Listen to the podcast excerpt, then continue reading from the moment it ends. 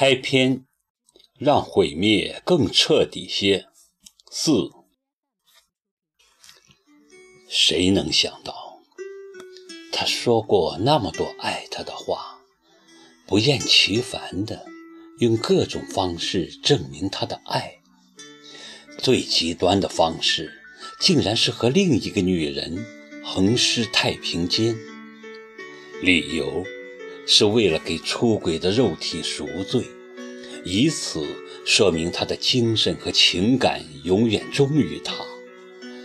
即使是在床上跟那个女人翻云覆雨，亦或是跟那个女人去死，他心里还是想着她，他对她的爱至死不渝。夜莎，那个女人叫叶莎。白考儿在给丈夫认尸时当场昏倒，迷迷糊糊中听到旁边有人说起那个女人的名字。在此之前，他从未听说过有这么个人。这得感谢齐树杰成功的隐匿了证据。他跟那女人两年的私情，竟让他连头发丝儿都没有找到过一根。是他太愚钝，还是他做的太干净？现在谁也说不清了，因为他已带着那女人沉入湖底，没有向任何人解释，也截断了任何人向他追问的可能。这对狗男女做的真绝。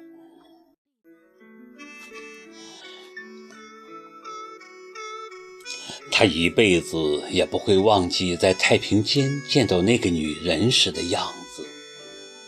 虽然经过水的浸泡，脸部已浮肿不堪，但轮廓还在，而且看得出五官生得很好。闭着眼睛，眼线很长，鼻子高挺，嘴唇苍白，嘴角还微微向上翘。可以想象，他生前笑起来的样子应该很美。还有，他的头发是褐色的，凌乱地顺着光洁的脸颊垂到胸口，脖子上。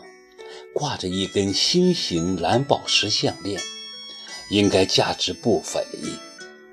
在灯光的映射下，发出莹莹的、神秘而高贵的光芒，一如这躺着的女人，即使是死了，那从骨子里透出来的高贵，却是在赤白的灯光下活跃。这女人很高贵，白考尔简直要疯了。他从不惧怕活人跟他较量，却无法面对两个死人跟他进行无声的较量。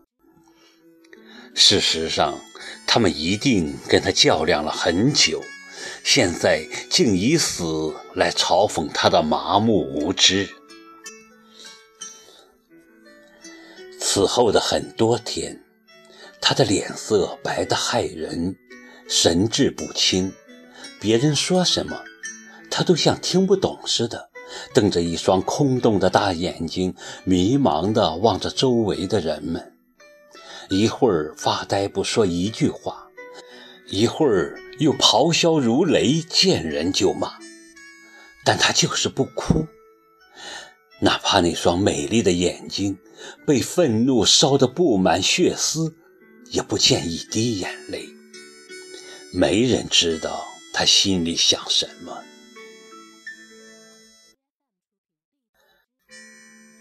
这会儿依偎在耿墨池身边，更没人知道他心里想什么。事实上，想什么已经无济于事了。他已经跟这个男人在一起了，还要跟他去上海度假呢。为什么偏偏选择这个男人呢？难道就是因为他是叶莎的丈夫？不，应该不完全是。她跟这个男人之间好像有着某种奇妙的缘分。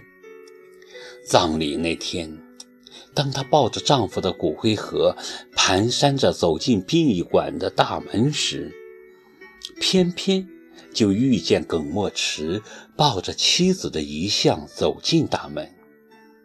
那张遗像在阳光下格外刺眼，一下就定住了他的目光。那不是叶莎吗？他死死盯着耿墨池，有那么一会儿，他竟像灵魂出了窍般说不出话。站在他面前的那个男人是多么耀眼啊！一身黑西装，个头挺拔，仪表堂堂。可是他的脸，他惊异于他的脸，冷漠坚硬，傲慢无礼。